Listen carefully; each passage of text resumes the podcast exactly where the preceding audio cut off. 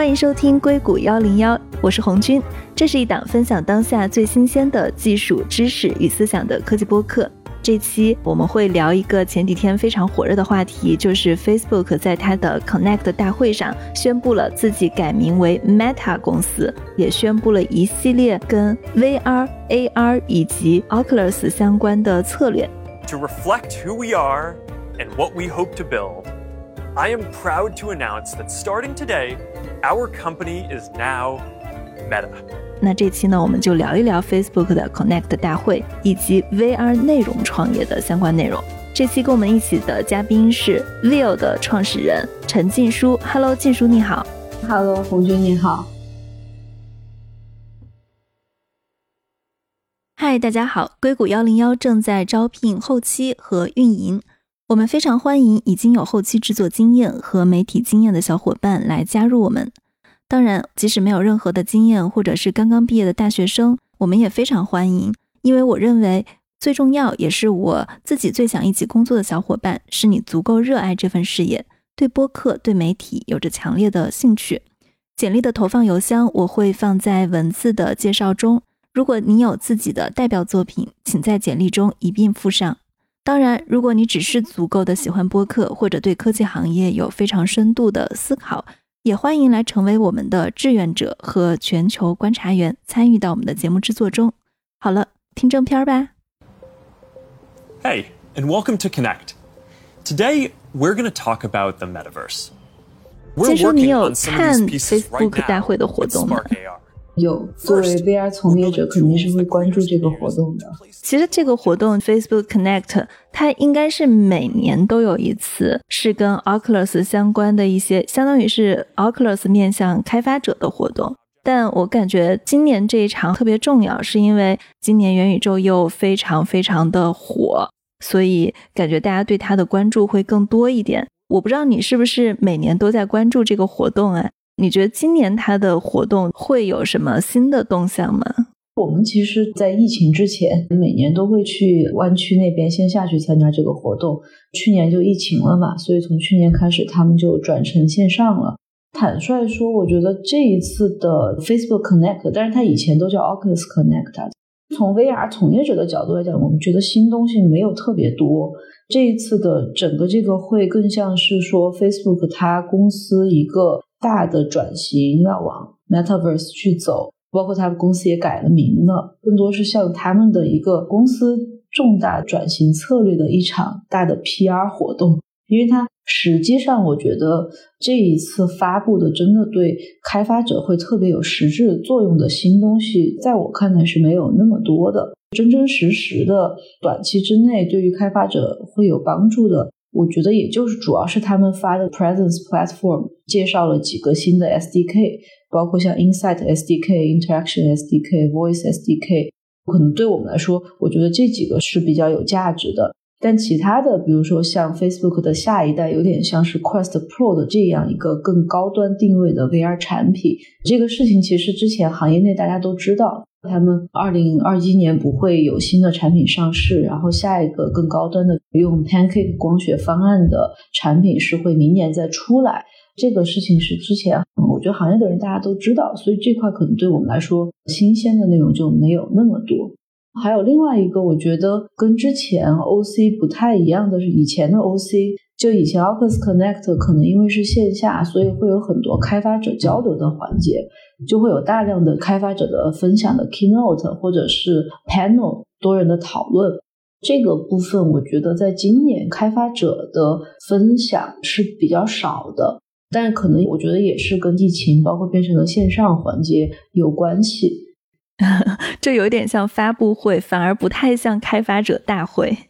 对，就它实际上讲到可能开发者特别关心的一些内容，我觉得没有以前那么多，而且可能更干货的东西会少一点。你刚刚提到之前都会有一些开发者的分享，我记得他们的活动设置一般上午都是 keynote，下午是开发者分享的。像 John Carmack 下午也有一些 Q and A 的，他们还有很多的不同的小环节分享，这个不算吗？每年其实一般元旦 OC 两天，除了那个 keynote，也会有 John Carmack 他自己的一个 keynote。但是它同时的就是下午会有很多平行的会议，这些平行的会议更多就比如说他可能有专门去讲在 VR 里做，比如说 storytelling 讲故事的就叙事性内容，然后会把几个创作者放在一起，会有个 panel。他一般下午就会是几个分会场，大家更多的是去讨论自己从创作的层面去进行一些讨论和分享。我一般会有好几个不同的主题，但是今年我就觉得内容会有点少。而且比较短吧，就它也有几个，比如说除了 John Carmack，还会有一些他们负责开发者生态的人去讲，通过 App Lab 怎么去推广你的内容，然后会有大概三个开发者，每个开发者也就是讲个几分钟。更多像是介绍和推广性质的。你之前提到了，你往年都会在硅谷参加 Facebook Connect 活动，你参加了哪几届的？你觉得之前有哪些会给你一些比较印象深刻的内容，或者他之前有哪些比较重大的影响行业进展的一些宣布？一八一九年我们应该都去了。一九年其实那个时候 Quest 刚刚出来嘛，去年是 Quest 二。包括 Quest 的支持手势追踪，也是在 OC 最早体验到他们的 demo。包括就是一些内容，比如他们跟星战去合作，会有一些重大的内容和像手势交互新的交互体验出现，然后在 OC 它会去发布。完了之后，你是直接在现场就可以去体验，还会有 Oculus Team 的人在现场跟你去解答一些疑问。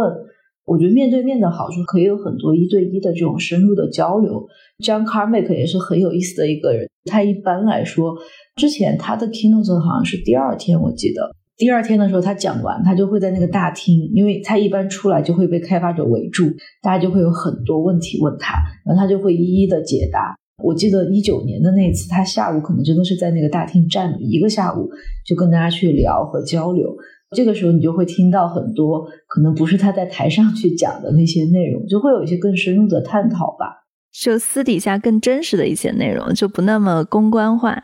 对，因为 Carmack 他其实对这个有很多他自己的看法，有一些是不一定会适合在台上去讲的。你刚刚提到了往年他会有一些新的手势交互的东西出来，现场也可以体验。我看见今年他也披露了一些新的交互方式，比如说他今年扎克伯格的那个 keynote 里面，他是有人在用手来去写字，他手写的这个部分就可以在 VR 里面显示出来。你觉得这算是一个新的进展吗？我当时看见觉得这个还挺黑科技的，相当于它是直接识别了我的手写的东西。其实，在 VR 里写字这个还好，就是之前也都有实现。今年主要是他们相当于发了 Presence Platform，给出了三个新的 SDK 嘛，就是刚刚说的 Insight、Interaction 还有 Voice SDK。Interaction SDK 我们会比较关注这个，因为本身我们在开发的一个新的产品就会用到手势交互。应该是它的 SDK 把之前手势交互，比如说在 VR 你怎么去识别、去抓东西，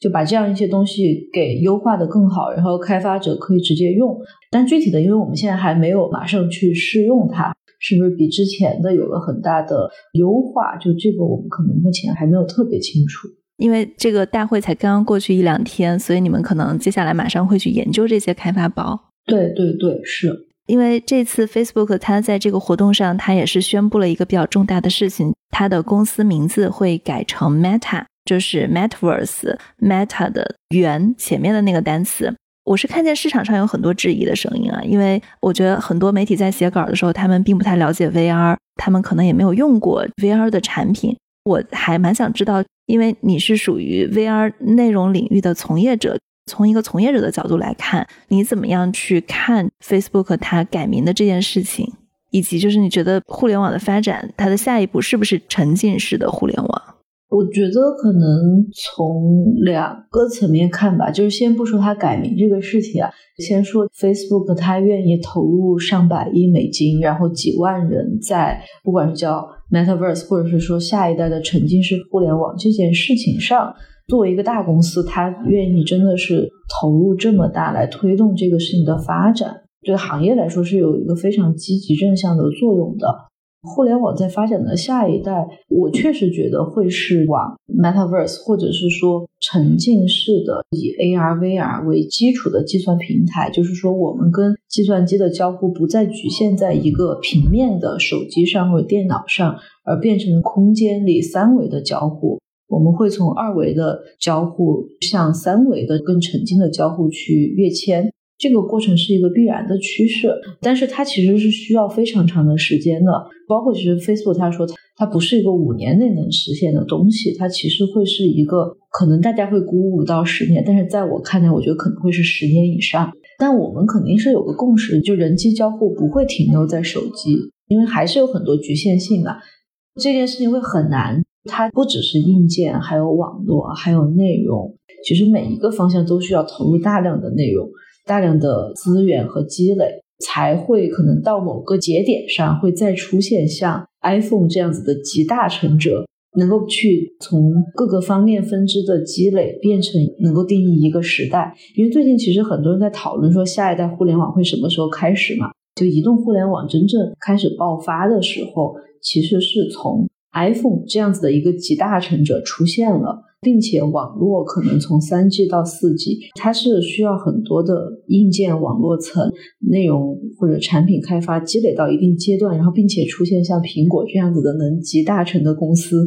那我们现在觉得未来的方向，它一定是会往我们现在说的这个或者大家畅想的这个 Metaverse 这种沉浸式的，可以让用户置身其中的这种形态去发展的。但是它会什么时候开始？我觉得是很难判断的。其实大家业界也知道，这个 Quest 肯定现在还不能说像是 iPhone 这样子一个产品，可能可以类比说 iPhone 之于移动互联网这样子的一个产品什么时候会出现？其实现在大家是不完全清楚的。那 Facebook 它也在做这样子的事情，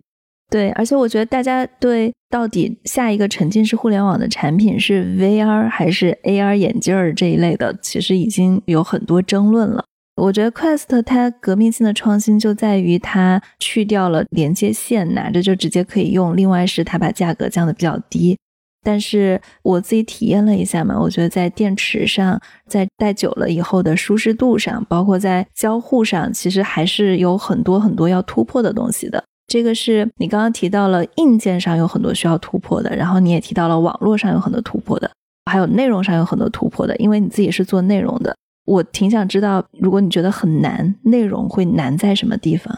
刚刚那个我稍微再补充一下吧。VR 肯定是它不会去代替手机的，它现在还是定义成一个沉浸式的娱乐设备。那它的主要的场景可能是一些需要高度沉浸的，它是去做手机上你不能完成的一些交互体验。下一代大家可能觉得啊。不管是苹果还是 Facebook，我们认为的真的更终极那个形式，可能是个 MR 的，就是它既有 VR 的功能，也有 AR 的功能。但是 AR 本身现在过渡的方案，大部分就包括像 Facebook 他们在做，都是通过 Video See Through，它是个 VR 的眼镜，但是它打开摄像头就能够去看到周围真实的环境，并且基于它去做一些内容，可能这个会是个中间形态。那真正的要到下一代，其实我觉得现在可能短期之内都没有看到解决方案的。其实光学上是很难突破的。为什么现在大家都开始用 Video See Through？比如说像 Facebook 跟苹果基本上是用的这种，而不是用的就是像我们看到 AR 眼镜一个投影上去的那个效果，因为那个其实现在市场角和它的画面体验都不会太好。就光学的迭代不会像计算机这么快。光学方案现在其实是没有一个很好的解决方案。第二个就是电池，就是如果我们要去有一个设备能代替手机，那它至少得做到可持续的一直佩戴着，至少能够用一天吧，并且它还要做的足够的轻量，让我们可以佩戴在头显上。这两个技术吧，我觉得是短期之内突破不了的。Facebook 它其实是在砸重金去往这个方向推。不管大家怎么去吐槽它，我觉得有公司有这样的魄力去做这件事情，还是很不容易的。你们是做相当于是一个内容聚合平台，对吗？我们的模式我会定位成我们是以精品内容为核心的一个 VR 内容平台，核心是专注在 VR 内容的出品和发行。所以，就我们其实可能跟传统的，比如说互联网的视频平台，更多只去做聚合这件事情不太一样。我们其实是会深入到上游的内容孵化、投资和创作里面去。你觉得现在 VR 内容它来制作它的难点是什么？我看了一下你们的网站，你们有几类嘛？一类是动画片的 VR 内容，还有像宇航的空间体验站，还有一些类似于鬼片儿一类的。但它那个时长好像都是在十二到十七分钟左右，也不算特别长。你刚刚也提到了，你们会去孵化内容，做一些出品跟发行。你会觉得什么样的内容会比较适合 VR？以及为什么像你们平台上的这些内容，它的时长普遍是在一个比较短的时间内呢？适合 VR 的内容，我们自己总结下来会有这么几个点啊。首先，适合 VR 的内容，它一定要给你在平面上得不到的体验，观众才有必要在 VR 里面去看。这个会是我们检验说一个题材适不适合在 VR 里面做的一个最核心的标准，就是它是不是只能在 VR 里表达，或者是说它在 VR 里的表达体验会比在平面上好出十倍以上。具体拆下来，我们觉得有几个点是特别能突出 VR 的特点，一个就是沉浸感，比如说像太空题材的，或者像我们之前有户外登珠峰。或者是海洋类，这些其实都是发挥了在 VR 里这种视觉奇观给观众带来的沉浸感，然后能给观众带来一个平面上得不到的体验。第二个维度，我们觉得是氛围感跟沉浸感中间会有一点点差异。为什么恐怖片还有一些强氛围的类型片，比如像惊悚、悬疑这样子的重类型，它会适合 VR？因为天然就是观众戴上眼镜之后被包裹在那个氛围里面。你像平面，其实恐怖片你会通过好几个不同的镜头语言去给观众创造出来那个氛围感嘛。但是在 VR 里面，当观众戴上头显，他就天然的已经沉浸在那个氛围里面去了。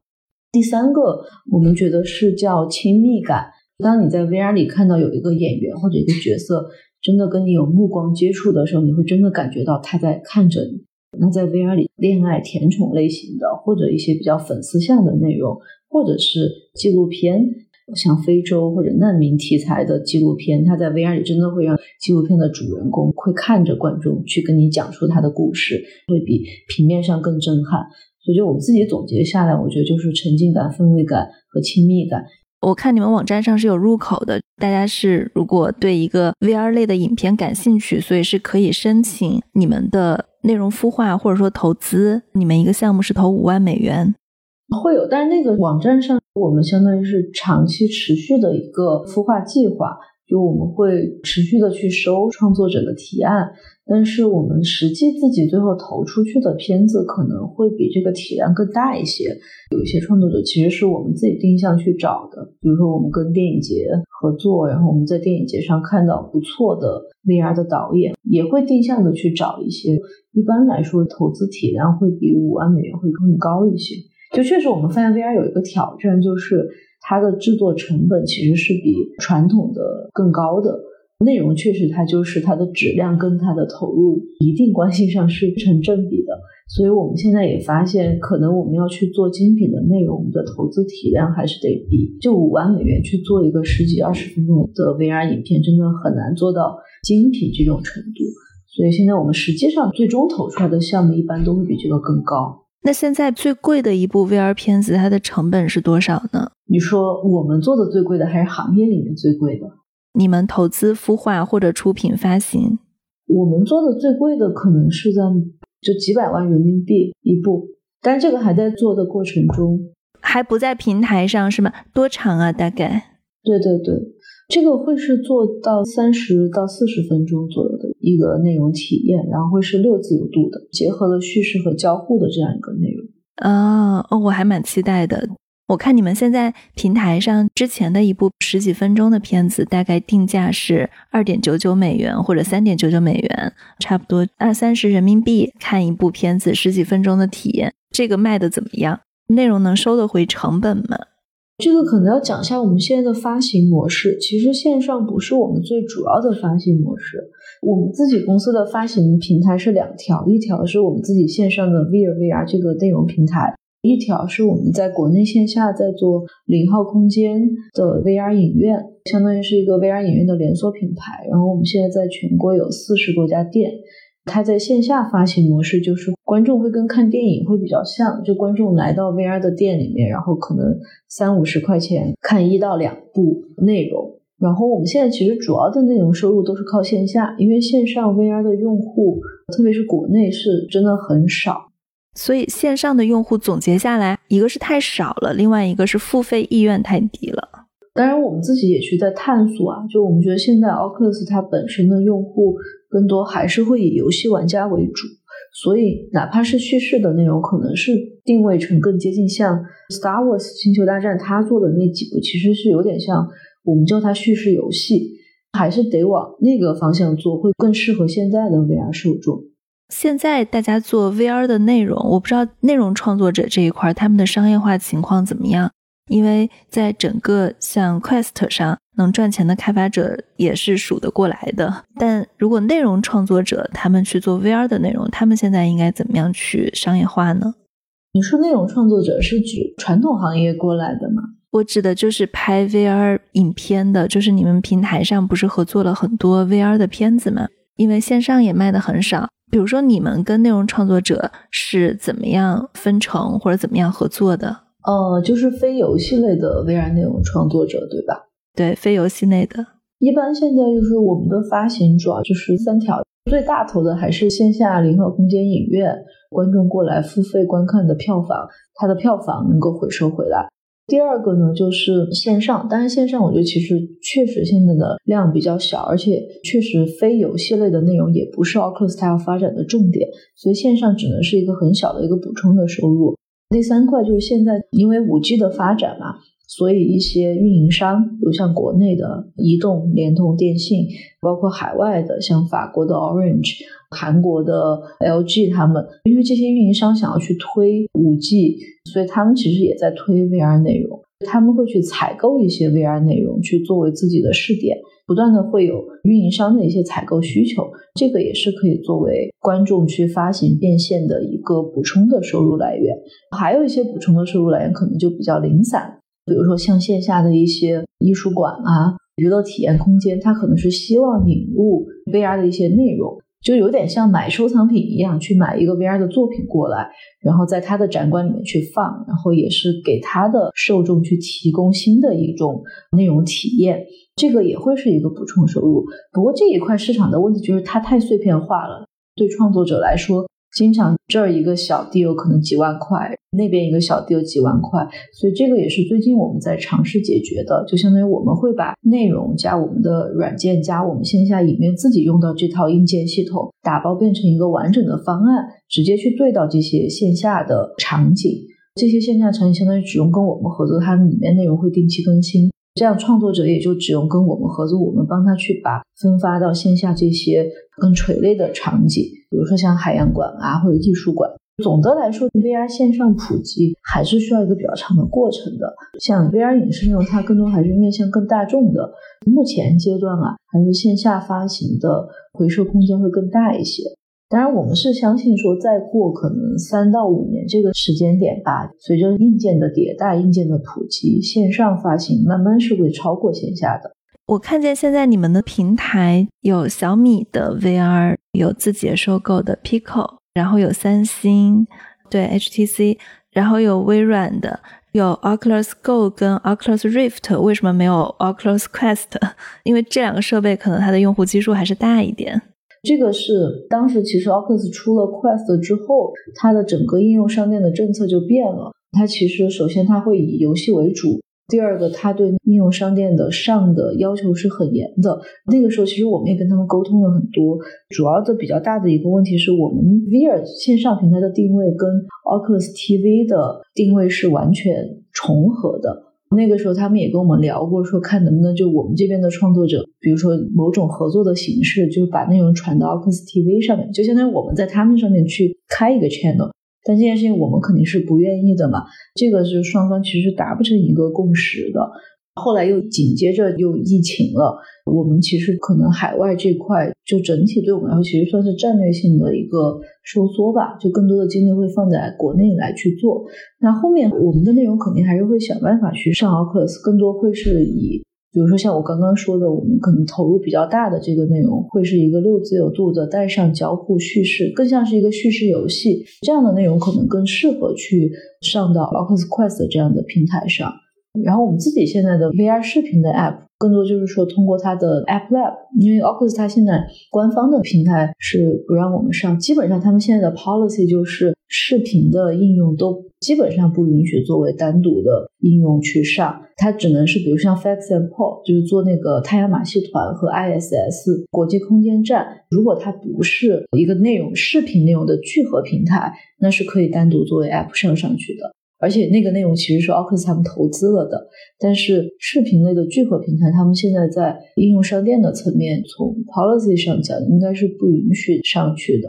但是通过 App Lab 可以去发行，就相当于在 o c u s 官方商店以外，给了一个 App Lab 的这样子另外一个渠道嘛。所以我们 VR 其实是有适配那个渠道，但整体来说，可能这个阶段。我们更多的，包括我们也看到，对于这种非游戏类的 VR 内容，它面向更大众的用户，而非核心游戏玩家。其实更多的用户整体来说，还是目前国内的线下是一个更快的增长渠道。所以短期之内，我们会更多 focus 在国内这个市场。海外更多是以某些单体的，我们去投入比较大的，并且我们觉得适合做全球化的这样子的六自由度的互动叙事内容去单个的去推，这样子的内容也比较符合 Oculus Quest 它现在的用户生态，他们的内容偏好。对我觉得如果有比较好的片子，其实直接上到他们的应用商店，因为他们的内容现在也是要付费的，感觉盈利模式也是现成的。其实也可以，就相当于他们不允许在 Oculus TV 上让你自己再去做一个分发的平台，但是你可以把内容传上去。对，现在他们基本就是这样的思路，就对视频类的其实还是很强势的平台。现在 是的，他的平台 policy，因为当时不止我们没有上，有好几个另外几个做 VR 视频的，就大家都没让上。那大家如果没有办法的话，就只能传片子了。对，平台是非常强势的，在这个点上。对，这个跟 Epic Games 跟苹果，我之前节目有聊到的，其实性质是会有一点相似，只不过 Epic Games 它已经是非常大的、非常强势的游戏厂商了。对，是的，所以我们现在觉得，就我们这个点上也没有必要去跟 Oculus 怎么去对立，就更多是我们自己通过我们自有的，比如国内线下这些发行平台，能够把我们的内容做出来，能够回收的回来，然后我们不断的去做更多更好的内容。最后，像我们这种内容平台方跟大的这个硬件平台方，它最后大家的 bargaining power 还是取决于我们手上有多少优质的内容嘛。对，就刚刚你在讲三类沉浸感、氛围感、亲密感三类影片的时候，我就在想，比如说我们在一个 VR 里面，之前大家在看传统电影的时候，是你面前有一个电影的屏幕，然后你在看那个屏幕上的内容。但是在 VR 里面的话，我人可以走，它可以有十个这样的屏幕，也就是说，我是可以选在 VR 里的叙事手法的，我是可以选我在 VR 里面要干嘛的。那这样带来的交互其实是更多的。感觉一个屏幕挺浪费的，我不知道你记不记得纽约有一部话剧，我们会跟着主角跑进到不同的房间的。哦，Sleep No More。对，我觉得那个就特别适合做成 VR，在各个房间里面去跑。对，是，其实 VR 里面的叙事，我们最近也是做了项目之后，慢慢发现它可能更接近沉浸式戏剧，我觉得它不是更接近影视的叙事方式。但它的表演可能会比戏剧不会有那么强的舞台感，除非就把它定位成戏剧了。但是它有舞台感，主要是会看着假。它跟你在线下沉浸式，你知道真人是在那儿表演不太一样。所以就是我们觉得 VR 它的叙事其实是有点介于影视跟沉浸式戏剧之间的。所以你们会根据 VR 的叙事方式的不同，去探索一些类似于新的交互方式吗？因为我记得之前 Netflix 它拍了一部黑镜的电影，在那个黑镜的电影里面，大家其实是可以去选择你现在要干嘛的，就相当于它是每一步你都可以去选下一步你要的线是什么。我感觉其实那个叙事方式好像也还蛮适合 VR 的，你可以有很多条故事线来选，看看你会到哪个结局。之前还有一个很火的游戏叫做《模拟人生》，我觉得那个好像也挺适合 VR 的。我们有做过，就你说的就是互动剧嘛。我们其实之前也是国内去年比较火的一个网剧《棋魂》，就它根据《棋魂》那个漫画改的一个剧，改的还挺好的。我们跟他们合作了一个《棋魂》的 VR 的互动番外，其实就是互动剧的形式，但是是用 VR 去呈现的。但那个我们做完之后，觉得可能 VR 互动剧会有一定的市场，但是如果做的更极致一点的话，它还是更接近《星球大战》做的那个 VR 内容，它就是个叙事游戏。传统我们在屏幕上，我们的互动维度是有限的，你就是二维的平面，可能更多就是去做选择。有的互动就会有一些 QTE 的那种动作，但是实际上在 VR 里面你可以做的互动，这个维度是更高的。比如在星球大战，你就真的应该是可以拿着那个光剑去砍，而不是只是去做一些点击的这种选择。这也是为什么我们做完那个之后，我们现在在做的，如果真的是要考虑到互动的，就会用游戏引擎、用实时渲染的方法。它基本跟开发一个游戏是类似的，只是说我们的互动不会设计的那么像硬核游戏玩家，它更多是说这个互动它还是帮助叙事和帮助观众的身份和情感代入的。相当于就是你们的作品还是可以坐着看的，不用站起来。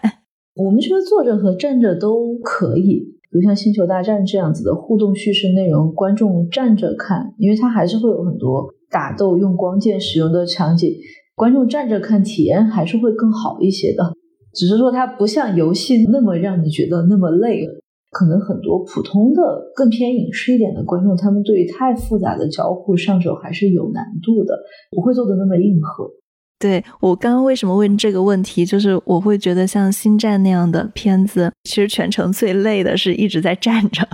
我有时候的心境，我可能就是想，哎呀，坐下来休息一下，看个什么东西。但是那个 VR 里面的东西就都要站着，真的是没劲儿站了。就觉得如果有一个情景可以让我去坐着看一些东西，那挺好的。我觉得可能它是使用者的心境的不一样吧。对，一种是我们会把它分成叫 lay back experience 和 lean in experience。就一种其实是你想放松，我就坐着或者是靠着沙发去体验的，不用动脑子，不用砍，不用划手势。对，还有一种就是更高度的沉浸的体验。就这两个确实不太一样。你们其实做 VR 内容算比较有经验了嘛？我还挺好奇的，它跟传统的那种影视内容在叙事方法上有什么不一样？比如说，我能想象到传统的影视内容，大家可以通过蒙太奇的手法，通过焦点的变化来去做一些叙事上的推进。但是在 VR 里面，因为它是沉浸感的体验，其实它并不太容易去运用传统的影视的这样的一些手法来做。对。几个跟传统影视很不一样的地方吧。其实最大的改变是那个画框消失了。传统的影视其实我们的视听语言都是基于画框嘛，包括我的所有的景别都是这个框给框出来的。但是在 VR 里面其实没有画框了，观众就直接在那个内容里面。可能传统影像它的叙事单位是以镜头为单位，但是 VR 更多是以场景为单位。我们也会可能 VR 里的蒙太奇，就我们会叫它场景蒙太奇，更多是你要引导观众，比如说你先看到这个，然后再看到另外一个点，而不是说直接通过剪辑，比如说我先给你一个特写，再给你一个中景，就不会是这样子，更多是要引导观众在这个空间里面的视线，让观众看到导演或者创作团队想去表达的东西。对导演的要求也不太一样吧，就是传统的更多是说导演精准把控观众看的每一个点嘛。传统的叙事里面，其实导演是可以完全决定观众看什么，以什么节奏看的。但是在 VR 里面，更多导演变成了一个引导的角色，包括比如声音的引导、光线的引导、演员表演的引导，看你想给他看的东西。最后总结一下，我们会发现，其实 VR 它还是有点像介于传统的影视上的叙事和沉浸式或者游戏这种叙事之间的一种状态。因为像游戏或者沉浸式戏剧，它更多就是引导观众自己去探索嘛。观众有点像自己变成那个剪辑师 或者摄影师，他自己去看自己想看的。沉浸式戏剧不一样，就 VR 里还是会有镜头的。概念只是说，一般来说，可能每个镜头都会比较长，基本都是长镜头，在同一空间里面不太适合频繁的去切换镜头。那好难啊，感觉对摄影的要求，因为长镜头其实对演员、对整个的场景布置、对导演功力，这个都很难。对，很难。首先，传统影视里面长镜头就已经很难拍了，而且 VR 如果真的是真人实拍的长镜头。它三百六十度，大家尽量还要就能躲的要躲起来。导演其实是在另外一个地方通过头显去监看的，所以它确实拍摄难度很大。像我们之前跟国内一个电影导演姚婷婷去合作 VR 的影片，我们可能半天也就只能拍一个一分钟的镜头，就因为全都是长镜头，它整个调度啊，对演员和导演的要求都非常的高。我可以想象，而且像你刚刚说的，导演还需要藏起来，因为如果是三百六十度空间的话，它真的是 没有地方去。对对对。现在其实整个 VR 内容还是一个比较新的行业，感觉大家对这个叙事方法，就像你刚刚说的，包括它适合什么样的内容，都在探索。现在大概这个行业的人才是从哪里来的呢？是传统做电影的那帮人，还是说现在有一些大学他们会新增 VR 叙事呢？这两个都会有。首先，在 VR 行业里面，能够比较成熟的去做内容的人，一般来说都是传统行业里面过来的。你的传统行业指的是电影还是电视剧？都有。当然，国内跟国外会不太一样。首先，整体来说，国内的 VR 内容创作人才就非常非常少，国外的会多一些。国外一般来自于几个行业，一个就是影视做电影的行业，当然可能电影电视剧他们都做，而且大部分来到 VR 行业的一般是做后期特效的，做 VFX 的，可能本身他们对新兴技术就会更感兴趣。第二块是做动画的，其实做动画转来做 VR 是比较好迁移的，它的很多能力。第三会是有一些可能更偏新媒体艺术。就是新媒体艺术家，因为他们本身就是在去探索这种新的媒介形式下面的表达，VR 对他们来说有点像是更新的一种媒介形式，所以做新媒体艺术，包括一些原来可能是做偏装置艺术的，他们会愿意来尝试这个。这三个是偏非游戏类内容转过来的比较多，游戏类内容基本就是原来就是做游戏的 studio，他现在就做 VR。而且这一个群体应该是我觉得现在从整个 VR to C 的创作者来说最多的，做游戏的，特别是做主机游戏的，它迁移到 VR 是最快的。对，而且它的内容也很有竞争力。对，它内容很有竞争，包括技术栈也都是一样的，都是用 Unity 或者 Unreal 这样子的实时引擎去开发。国内会不太一样，国内我觉得本来这样子的传统影视的创作者就比较少，坦率说，比如说特效做特别好的，或者是动画行业，在国内本身人才就不是很多，所以国内整体的创作者，我看到的可能有三个类型吧，一个是原来可能他是拍广告的，或者接一些商拍的内容的，他们转过来做 VR。比如一六一七年 VR 起来那一阵子，其实有多了挺多 VR 的商拍的需求，比如说一些旅游景区或者政府或者是一些广告公司，他会想要拍 VR，所以我看到的国内的好多是从这个转过来的。第二块可能是原来是做电视做节目的，可能因为比如说像人民网啊、央视频啊，他们也都有再去做自己的 VR 内容，做这种电视节目转过来的也会相对多一点。电视节目转过来能做什么呢？感觉很奇怪呀。所以国内就很多搞 VR 直播的嘛，比如像春晚，其实之前是有做 VR 直播的，但我就觉得 VR 直播这个事情可能还没有太到时候。第三个呢，就是动画，但这个人才特别少，就是原来做动画的，比如说像国内比较出名的拼踏。他们之前做《石梦老人》、做《猎山市》，也是跟我们是很好的合作伙伴。像他们的团队最早是追光动画，他们原来的分镜师出来做的，但这个类型就非常少，因为本身国内的动画人才就很少。国内还有一些做 VR 游戏的吧，但是可能整体来说，国内的游戏人才本来也比较少一点，而且国内现在手游增长非常快嘛。所以可能游戏人才要流入到 VR 这个领域会比较少。国内做的比较好的一个团队，他们其实直接是国外，现在刚毕业就回来自己做 VR 游戏，这样做起来的。所以这个就再讲到大学，大学现在国内的像传媒大学、北师大、电影学院，他们基本都有增加 VR 的课程。包括就是传媒大学，他们是设立了虚拟影像、虚拟制作的这么一个算是专业方向吧，应该。所以大学也在积极的去培养，但是从高校到产业这个过程中，还是需要一个比较长的过程。我们觉得做的比较好的可能是伦敦的 UCL，他们的 VR 专业是一个硕士专业，他们培养出来的学生也有好几个来我们公司工作的。还有就是南加大。南加大因为它本身在影像娱乐 immersive entertainment 整个这个沉浸式娱乐体验，就像现在负责他们那个 immersive media lab，好像是叫这个名字的那个教授，原来是做 Disneyland 那种沉浸式体验的。所以我觉得他们本身在这块研究的就比较多，而且南加大本身影视和游戏都挺厉害的，他们培养出来的人才也是有一些到业界里面的。因为你刚刚提到了，可能海外它的 VR 课程，包括海外的 VR 人才是更多的。另外，其实像海外现在，因为随着 Quest 的发布，感觉它用户的量在慢慢的起来嘛。然后你们公司是在二零一六年创建的，我知道你们最早也是在硅谷的，就为什么会做决定说回中国发展？当时主要还是几个考量吧。首先，我们其实是先确定我们想做 VR 内容平台这件事情。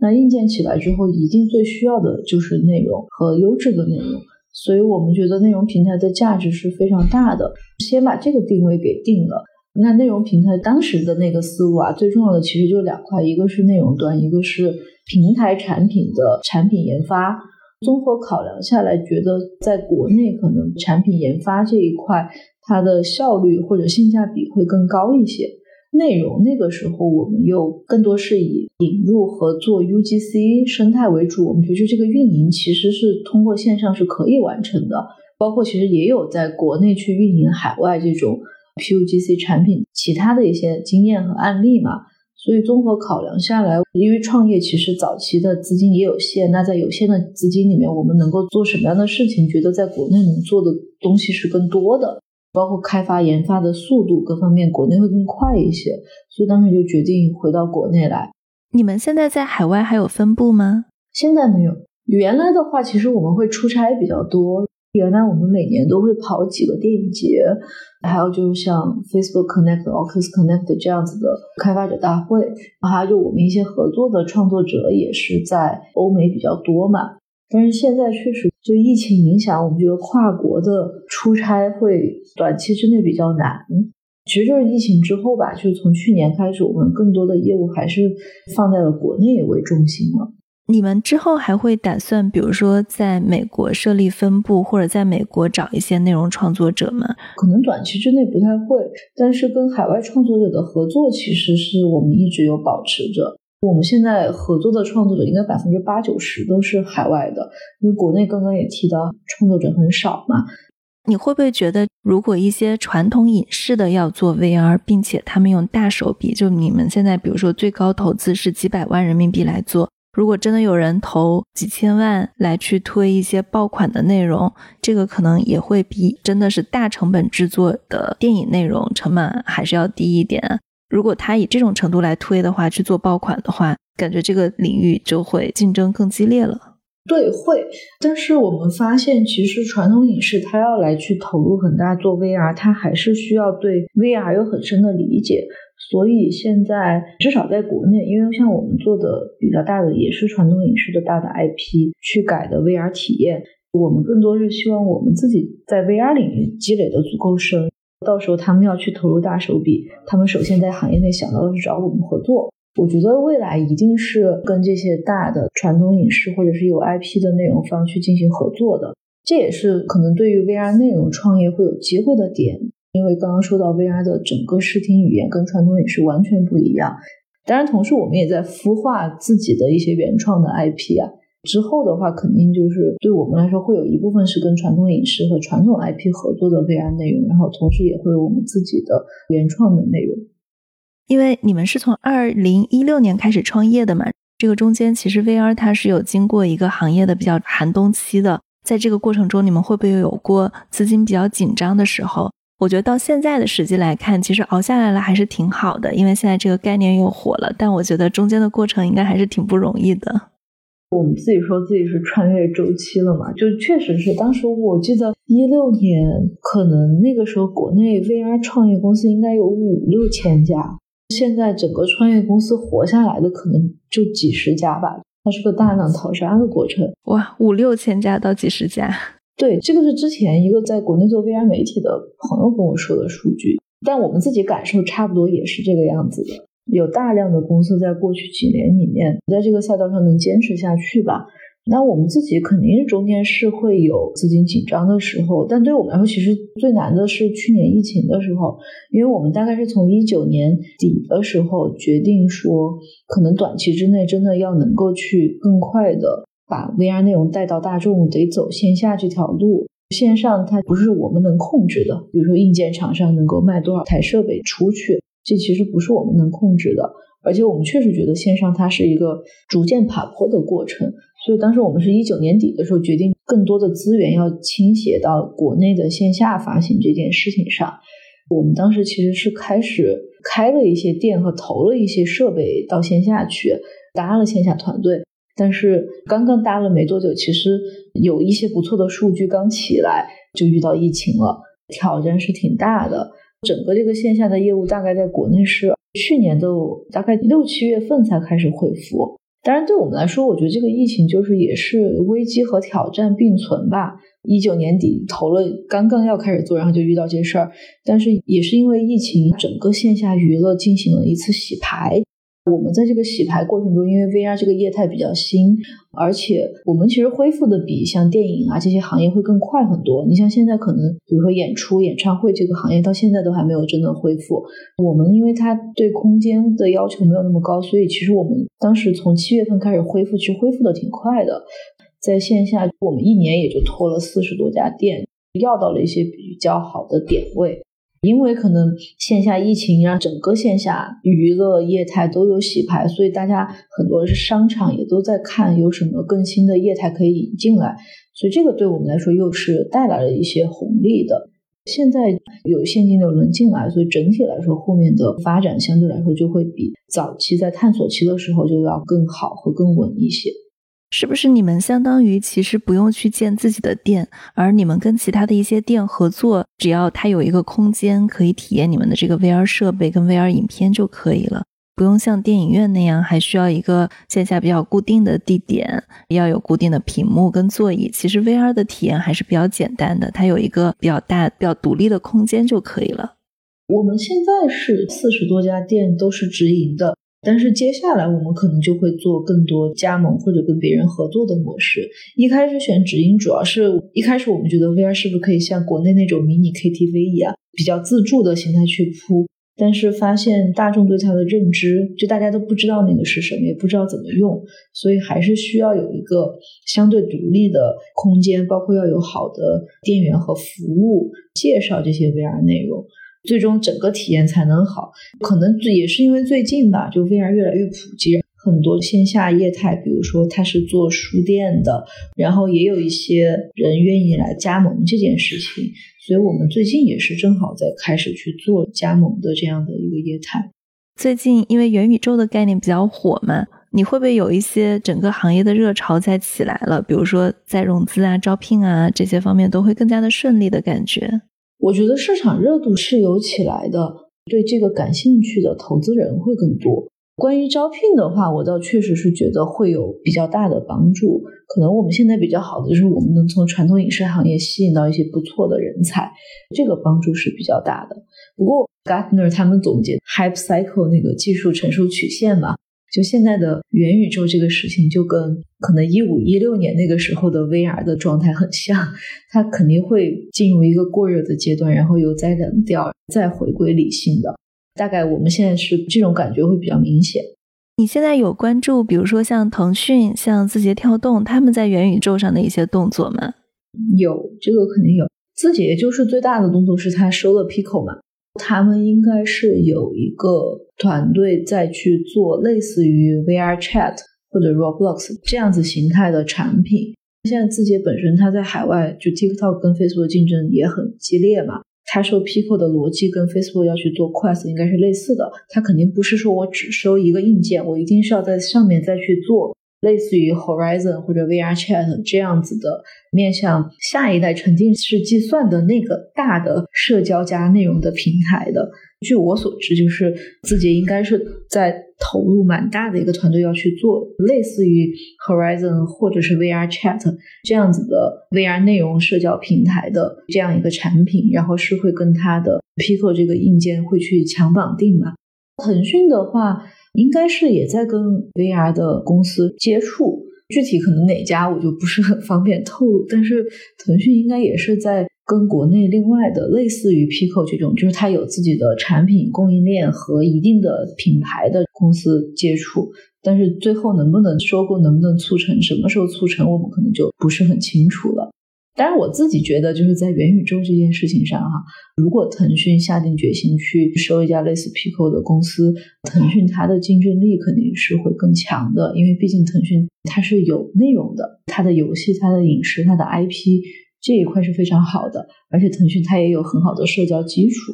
那我们觉得要做成元宇宙这件事情，其实除了这些硬件层以外，最重要的就是一个是内容，一个是社交。所以就是腾讯，他们现在肯定是在有动作，但是具体什么样子的动作能够出来？之前行业内部的我们自己聊，可能是会今年年底到明年上半年的这个时间点，就可能他们的具体的动作还是会需要去看他们下一步具体释放出来的信号吧。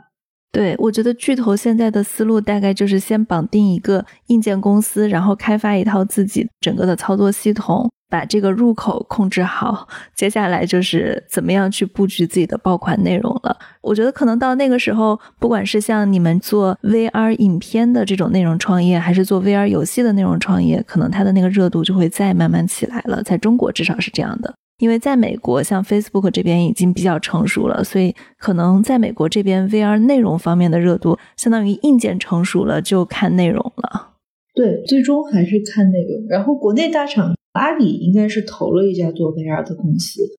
华为它本来在做 VR 嘛，他们现在内部其实是在加码这件事情。它原来的团队不是很大，现在应该是在扩那个团队，是要去加码这个事情，这个是比较确定的。我觉得挺好的，至少大家都在向这个方向前进了，相当于是底层技术从三 G 过渡到四 G，现在过渡到五 G，整个互联网它的内容生态跟硬件设备也在发生改变。对，而且 Facebook 加 Oculus 这件事情，它在海外已经验证了嘛？我们认为国内它起来只是一个时间的问题。除了 VR 的头盔设备，我觉得其实眼镜的设备可能也需要着重关注一下，因为大家不知道最后这个事情成的到底是 VR 还是眼镜还是 AR。AR 的话，现在可能整体它的技术，就是如果要在 C 端能够成熟的话，AR 会比 VR 整个要晚个五年以上吧。现在的 AR 可能跟 VR 一三一四年的时候差不多，最终我觉得它会起来的，但是这个时间就包括 AR 要做到一个能够 To C 的消费级的产品，它可能面临的挑战和需要的时间是更长的。我们现在自己觉得它的整个产业的成熟度会比 VR 至少晚个五到六年以上。好的，那谢谢静书，今天非常精彩。好的，谢谢谢谢。好的，谢谢。这就是我们今天的节目。如果大家喜欢我们的节目，记得在你所收听的音频渠道来订阅我们，也欢迎给我们写评论、写留言。大家的每一条评论我都会认真去看。谢谢你的收听，谢谢。